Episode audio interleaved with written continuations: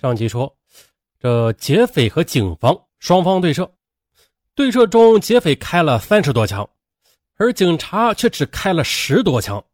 为啥呀？因为这左轮手枪威力太小啊，射程不够，打不过去；而 AK 四十七火力太猛啊，警察无法靠近劫匪啊，不能对他们造成伤亡。劫匪还是由一个人开枪压制，其余人呢劫持了一辆客车，扬长而去了。那客车上有被劫持的人质啊，警察不敢随便开枪拦截，最终呢，只能眼睁睁的看着他们逃走了。而这个案件呀，简直就像是原子弹投在了香港，一时间舆论哗然。一些报纸指责了，到了九十年代今天啊，这香港街头竟然有劫匪手持自动步枪作案，还能从容逃脱。试问，这是香港还是索马里啊？呃，还是巴勒斯坦呢？这香港老百姓的安全还有什么保证啊？一些国际媒体也纷纷报道此事啊，将香港描述为啊是匪徒拿着军用武器横行的地方。一时间呢，警方受到很大压力。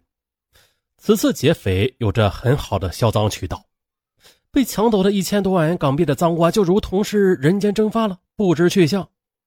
动手前呢，这伙劫匪也没有向外透露任何消息，这香港各地黑帮分子也不知情，由此案件毫无线索，久久不能侦破。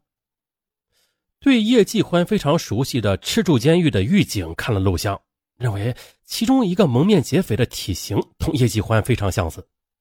当然了，这只是猜测而已。就算是确定是叶继欢作案吧，也是毫无作用的。那谁知道他现在躲在哪里呀？可是啊，这劫案并没有就此结束。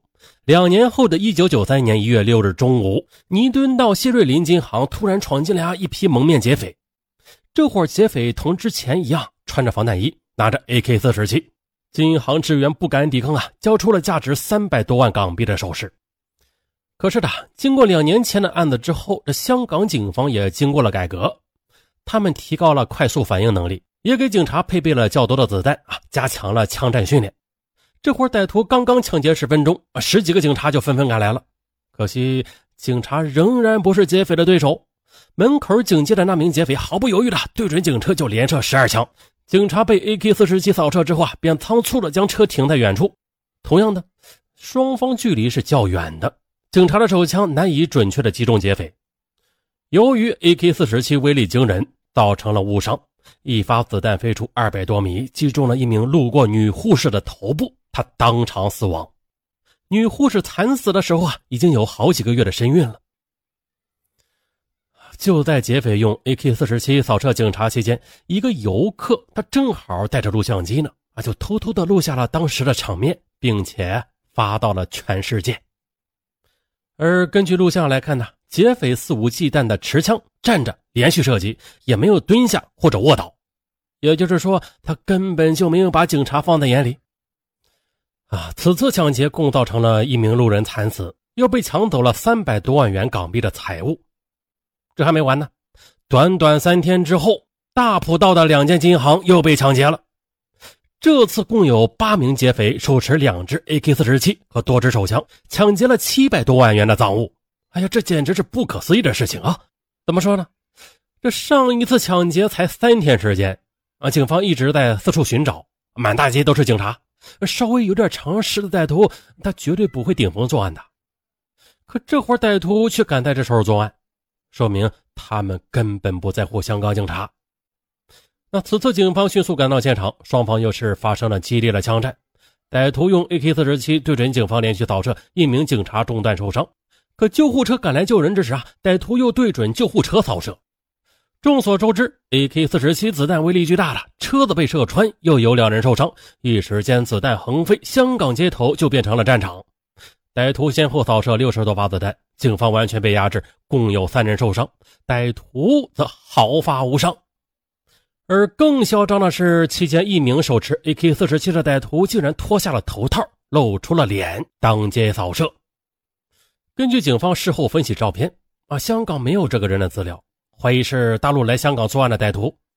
而这个家伙呀，之所以敢于脱掉头套，啊，就是认为啊自己是第一次来香港，没有人认识他。后来我们知道，这个家伙叫马忠良，河北人，啊，是在大陆流窜的劫匪。而此人后来在团伙垮台之后，自己在广东抢劫作案，被抓住，判刑十二年。后来啊，又揭发和叶继欢有关，加判八年啊，前后共二十年。此案后，警方认为这三起劫案都是叶继欢干的，对他进行悬赏通缉，这金额高达一百万元。不过啊，叶继欢似乎不在香港，因为呢，警方搜捕了三年也没有找到叶继欢的一根毛。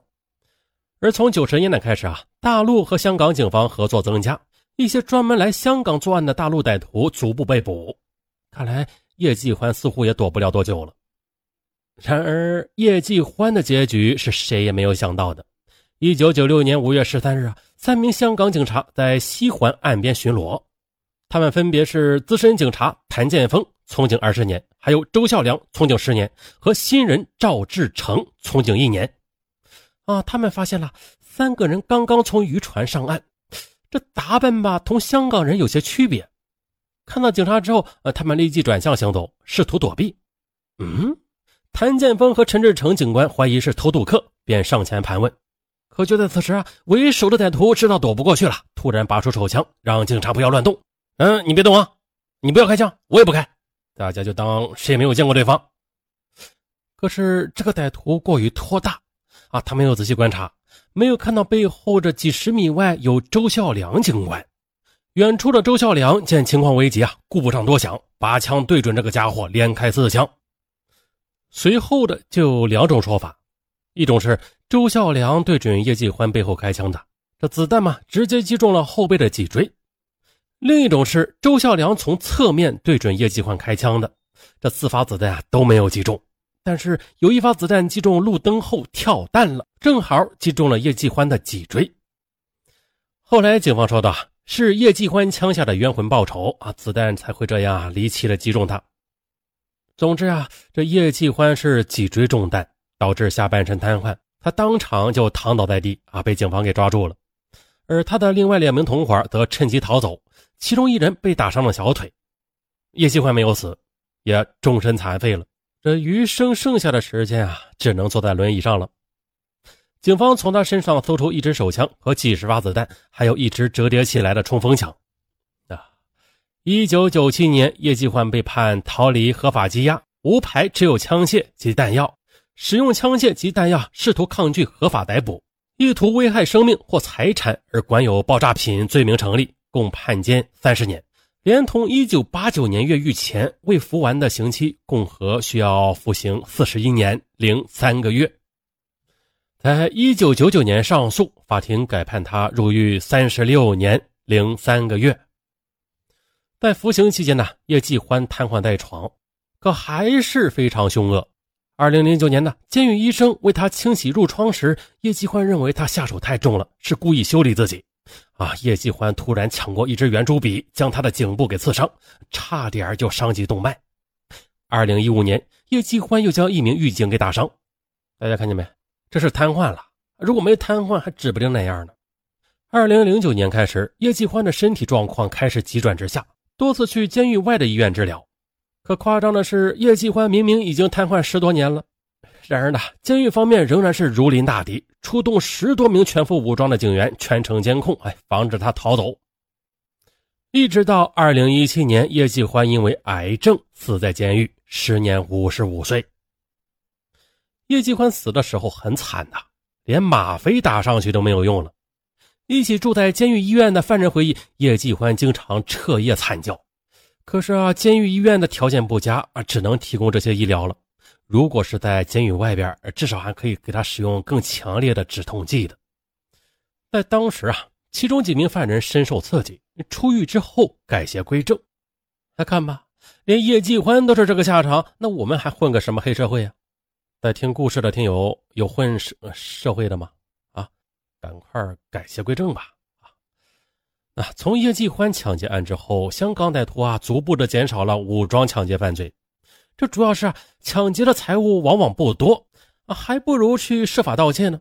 香港有钱人多呀，潜入富人家里盗窃一些贵重的财物，随便就能卖几百万。那这些罪名又轻得多，往往只能判个一两年而已。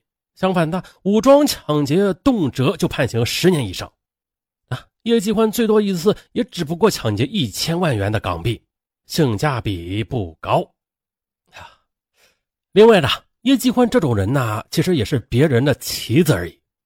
一说。叶继欢之所以九六年来到香港，是因为受张子强邀请一起来绑架李嘉诚儿子的。可叶继欢被捕之后，张子强并没有出头，也没有派人给他打官司，只是给了叶家一笔安家费，啊，只有几百万。而张子强当时拿到十亿三千八百万元，啊，倒是叶继欢若干年前的雇主刘銮雄，这两人呢有过几面之缘的。让部下出面帮忙叶继欢打官司。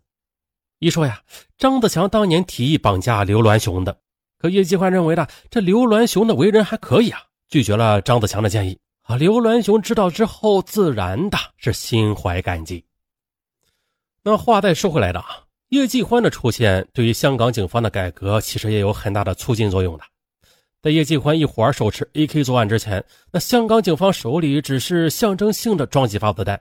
身上啊也不带子弹，同叶继欢枪战之后，香港警察不但进口大威力的左轮手枪啊，还强调每个警察必须携带至少十二发子弹，配备了快速上弹器。而负责街头应急处置的冲锋队车里啊，还有 MP 五冲锋枪、防弹衣和盾牌，几乎是人手一件。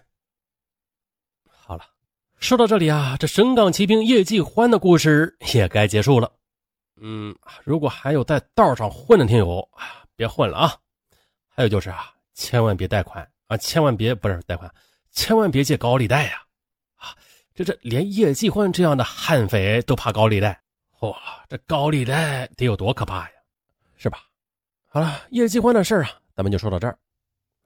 再插播一个，这段声音是后来插播的啊。那下面再说一下尚文的新专辑，就是老案件大推理。啊，大家不要小看这个老案件啊！尚文可以负责任的说，这个老案件大推理是目前尚文所有专辑中最精彩的一个。那么它为啥精彩啊？最重要的一点就是推理。大家啊都知道啊，过去的刑事案件它的呃刑侦技术水平不发达，所以说想要破案的话，那难度是非常大的。因此就需要那些有经验的刑侦专家去推理推测，而这个破案的过程。可以说是相当的精彩，嗯，大家不妨去收听一下这个老案件大推理啊，或者直接搜上文也能搜出来。老案件大推理，目前它呀是最精彩的一个专辑。上文呢，欢迎大家前去收听。虽然它是个 VIP 专辑啊，但是前边二十几个案子啊都是免费的，大家不听白不听。还有好几个呢哈，还有一个奇案录，嗯，还有一个外国档案纪实，都是新专辑。大家只要在喜马拉雅上搜索“上文”二字啊，就能够全部的都搜索出来。好，就这样，大家甭管到哪个专辑上文都欢迎，或者还留在这个专辑当中继续听也行。好，咱们下个答案再见。